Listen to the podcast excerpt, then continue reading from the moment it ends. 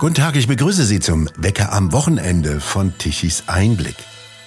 Es hatte sich alles so schön angelassen im Nahen Osten. Die Erzfeinde, arabische Staaten wie die Vereinigten Arabischen Emirate, Bahrain und Israel kamen zusammen, verabredeten eine Zusammenarbeit, Abraham Accords, das Stichwort, wesentlich unter Mitwirkung von Donald Trump übrigens zustande gekommen, der den Israelis einen Siedlungsstopp abrang.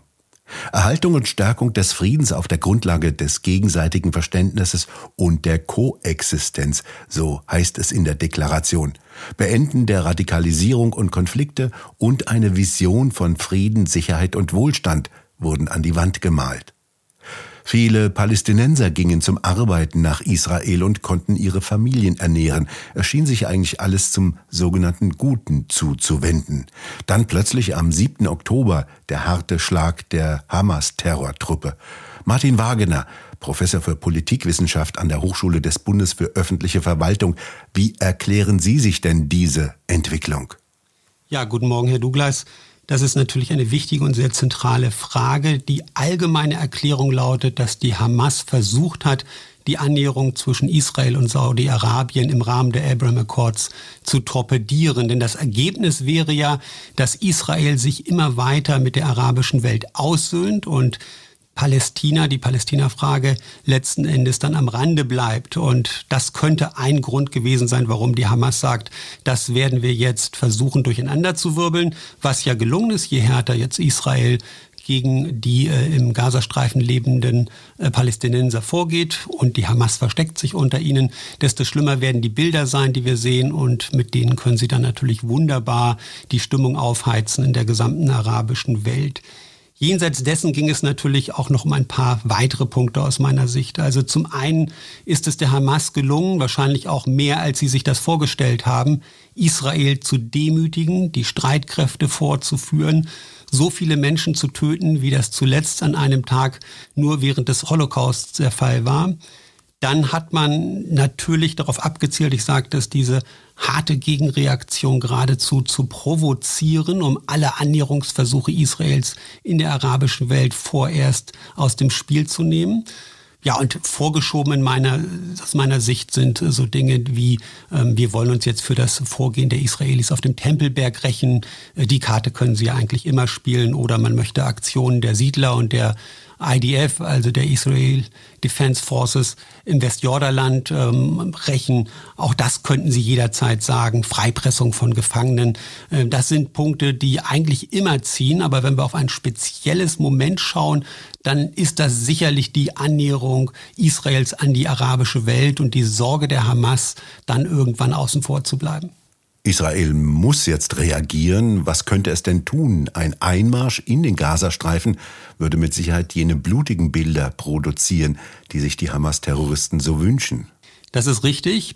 Israel bleibt im Grunde genommen nicht viel mehr übrig, als hart gegen die Hamas vorzugehen. Wenn das nicht der Fall sein sollte, dann würde sich die Hezbollah im Libanon ermuntert fühlen. Selbiges könnte man vielleicht vom Iran sagen, von Einheiten, die für den Iran in Syrien kämpfen. Und von daher muss Israel natürlich Stärke zeigen. Das Ziel wird sein, die Hamas maximal zurückzuwerfen. Man wird diese Miliz, wie ich sie nenne, die auch zu Terroranschlägen fähig ist, natürlich nicht besiegen können. Und selbst wenn das der Fall wäre, dann würde etwas Neues kommen, weil sie ja die Idee nicht umbringen können. Sie können Kämpfer umtöten, aber nicht die Idee. Ja, und Israel wird dabei schauen müssen, dass es den diplomatischen Kollateralschaden in Grenzen hält, weil ansonsten nämlich neue Bilder dominieren werden, nicht mehr die vom 7. Oktober, sondern das, was Israel gerade im Gazastreifen anrichtet. Und dann kann es im Anschluss hoffen, äh, die Politik der Abraham Accords irgendwann fortzusetzen. Was wir im Moment sehen, ist, dass Israel ähm, taktiert. Man ist wahrscheinlich doch deshalb nicht im Gazastreifen in vollem Umfang drin, weil man weiter abwarten möchte, was im Norden passiert. Wie weit wird die Hezbollah tatsächlich gehen? Israel nutzt die Zeit auch, auch um sich äh, selbst zu organisieren. Das ist ein ganz wichtiger Punkt. Und äh, was man dann nun als erstes feststellen kann, ist, dass so kleine Vorstöße stattfinden. Das werden kleine Kommandoeinheiten sein, die reingehen und möglicherweise Tunnel suchen, versuchen gezielt gegen Hamas-Kämpfer und äh, Führungskräfte vorzugehen, soweit die aufklärbar sind. Und ich vermute, dass sie damit auch so ein bisschen das Feld austesten wollen durch erste Einheiten, um zu schauen, wie groß die Gegenwehr ist. Wenn sie dort gleich mit Tausenden von Soldaten reingehen, dann haben sie auch tausende mögliche Angriffsflächen. Das wäre sehr gefährlich und töricht. Und im Moment scheint man wirklich erst einmal auszutesten, was passiert, wenn wir diesen und jenen Kilometer gemacht haben. Wie stark schätzen Sie denn die militärischen Fähigkeiten der israelischen Armee ein? Die hat sich ja ziemlich überrumpeln lassen, nachdem die Hamas-Terroristen den angeblich sichersten Zaun der Welt einfach durchschnitten haben und eingedrungen sind. Die israelischen Streitkräfte gehören sicherlich zu den stärksten im gesamten Nahen Osten, gar keine Frage. Wir dürfen auch nicht vergessen, dass Israel ja mutmaßlich über Nuklearwaffen verfügt. Also da stehen sie sehr weit vorne. In dieser konkreten Situation sicherlich auch auf der Basis eines nachrichtendienstlichen Versagens, haben sich die Streitkräfte ähm, am 7. Oktober natürlich blamiert. Die Grenze zum Gazastreifen war viel zu schwach bewacht. Man hat sich zu sehr auf den äh, Hightech-Zaun verlassen, auf Iron Dome und das Szenario, was wir erlebt haben, mit aufgesprengten Betonplatten, mit aufgesprengten äh, Grenzflächen am Zaun, das hatte offensichtlich niemand im Kopf und von daher sind die Streitkräfte am 7. Oktober wirklich vorgeführt worden.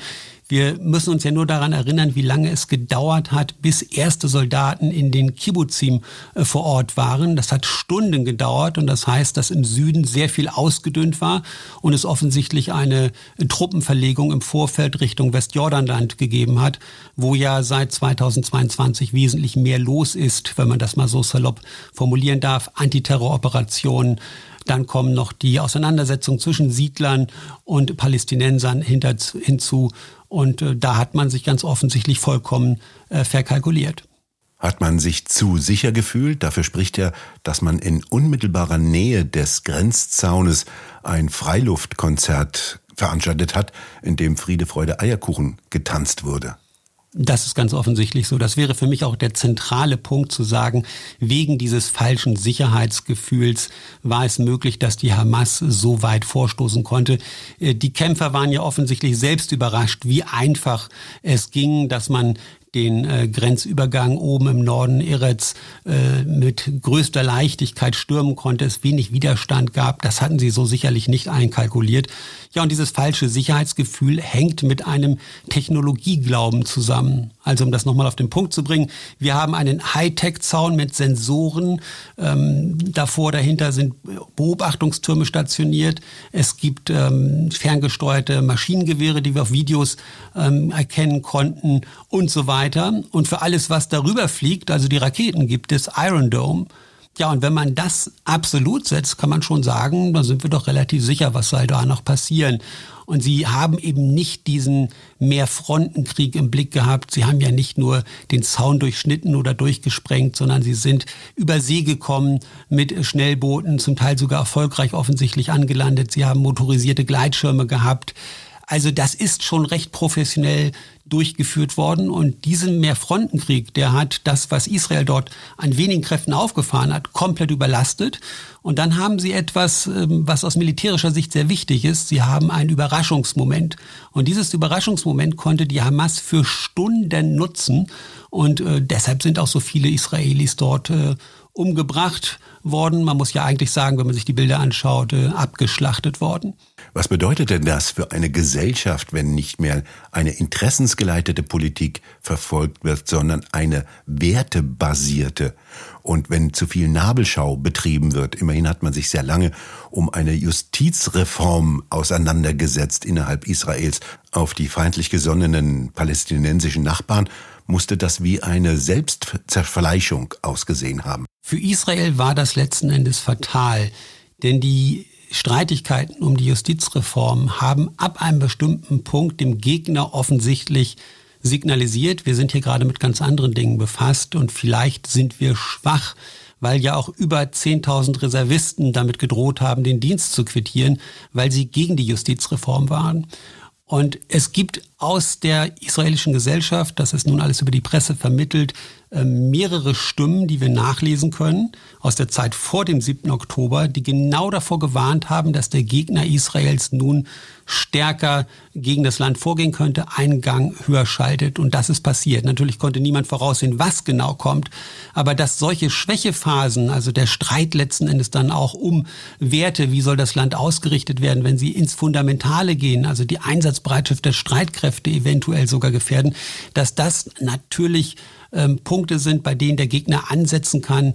Äh, er fühlt sich vielleicht geradezu ermuntert, jetzt zuzuschlagen. Wenn nicht jetzt, wann dann? Ähm, das muss man wissen, gerade wenn man dort sich befindet, wo sich Israel befindet, nämlich von Feinden umzingelt. Und das haben sie vielleicht so ein bisschen vergessen, weil sie sich so zu sicher gefühlt haben. Wir haben den Gazastreifen, wir haben Libanon, wir haben äh, das Westjordanland. Und wenn Sie sich die Bevölkerung insgesamt anschauen im Nahen Osten, dann gibt es eben doch sehr viele Menschen, vor allem in der Zivil Zivilbevölkerung, die Probleme mit diesem Staat Israel haben. Und äh, das äh, hat man möglicherweise während der Diskussion um die Justizreform so ein wenig vergessen. Was bedeutet das denn ganz praktisch für Staaten, wenn sie interessensgeleitet und realistisch auf die Welt äh, schauen müssen? Das ist ja Ihr Thema. Ja, das kommt nun darauf an, wie wir diesen Konflikt uns genau anschauen. Ist das was Innenpolitisches oder ist das etwas Zwischenstaatliches? Zum Teil geht das ja so ein bisschen ineinander über im Verhältnis Israel-Palästina. Grundsätzlich muss ein Staat natürlich aus der realistischen Sicht seine Interessen im Blick behalten und das muss an allererster Stelle stehen. Und eigentlich hat Israel sich auch so verhalten. Also die Abraham Accords sind ein ganz wichtiger Baustein zu sagen, wir versuchen jetzt die Normalisierung in der arabischen Welt hinzubekommen und ähm, betreiben dann Handel, tauschen uns vielleicht sogar militärisch nachrichtendienstlich aus. Und dann werden die Palästinenser vielleicht klein beigeben, weil sie sich sagen, das lohnt sich nicht mehr, wir verlieren immer mehr Unterstützung und jetzt müssen wir uns auf irgendetwas äh, einlassen. Naja, also man wollte offensichtlich diese Palästina-Frage wegmanagen, vielleicht kann man das so nennen. Und da hat nun die Hamas gesagt, nicht mit uns, da grätschen wir einmal dazwischen. Also was man nicht gesehen hat, ist, ähm, dass es dann doch noch so viel Angriffspotenzial auf der Seite der Hamas gibt und auch Widerstand für dieses einseitige Vorgehen Israels. Das wäre so da für mich der zentrale Punkt. Wie geht's jetzt weiter im Nahen Osten? Wir sehen, die USA haben zwei Flugzeugträger in das östliche Mittelmeer geschickt und auch die Chinesen schicken Kriegsschiffe in den Mittleren Osten. Droht ein dritter Weltkrieg, wie man das häufig lesen kann? Ich sehe im Moment keinen dritten Weltkrieg, wenngleich man natürlich nie weiß, was passiert.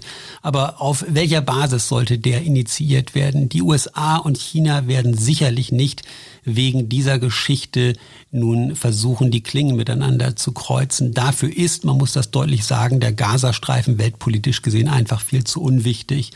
Ich kenne natürlich auch diese Ketten, die da lauten, naja, der Iran, der steckt hinter der Hisbollah und der Hamas und der Iran wiederum arbeitet mit Russland zusammen und Russland kann ja auch ganz gut mit China und dann haben wir auch noch Nordkorea dabei, die die Russen nun angeblich im Ukraine-Krieg unterstützen und so weiter und so weiter. Und das alles sind Gegner der USA und wenn die sich dann erstmal an einen Tisch setzen und sagen, jetzt gehen wir gegen die amerikanische Vorherrschaft im Nahen Osten vor, aber auch in Osteuropa und in Ostasien, wir machen machen alles in einem Abwasch, dann haben wir einen Weltkrieg. Aber Sie sehen schon, da sind so viele Wenns drin und äh, mir sind da zu viele Wenns dabei. Ich glaube das nicht. Es fängt ja schon dabei an, dass auch die Beziehungen zwischen dem Iran und Russland letzten Endes nicht spannungsfrei sind. Auch da gibt es Interessenunterschiede, um wieder diesen Begriff zu bemühen. Und es gibt auch Interessenkonflikte zwischen Russland und China. Und wenn man sich das alles dann in der Summe anschaut, und ähm, dann kommen noch die ganzen ökonomischen Themen hinzu, ähm, dann würde ich schon sagen, dass man sagen kann, ähm, an einen dritten Weltkrieg nur zu glauben, das ist viel zu weit hergeholt. Auch wenn ich natürlich weiß, dass sich solche Berichte, die nun einige Journalisten formulieren, sehr gut in der Presse vermarkten lassen. Da können sie die Ängste ansprechen. Und wenn wir dazu dann auch noch einmal in die Geschichte schauen, der dritte Weltkrieg ist ja schon relativ oft angekündigt worden, nach 9-11, nach den Nukleartests Nordkoreas, ähm, seit Beginn des Krieges zwischen Russland und der Ukraine. Also immer wieder sagen einzelne Beobachter, das kann ja nur zum dritten Weltkrieg führen und er will einfach nicht kommen. Und ich glaube, das wird auch bei diesem Mal so der Fall sein. Herr Professor Wagner, ich bedanke mich bei Ihnen vielmals für das Gespräch. Herzlichen Dank, Herr Douglas.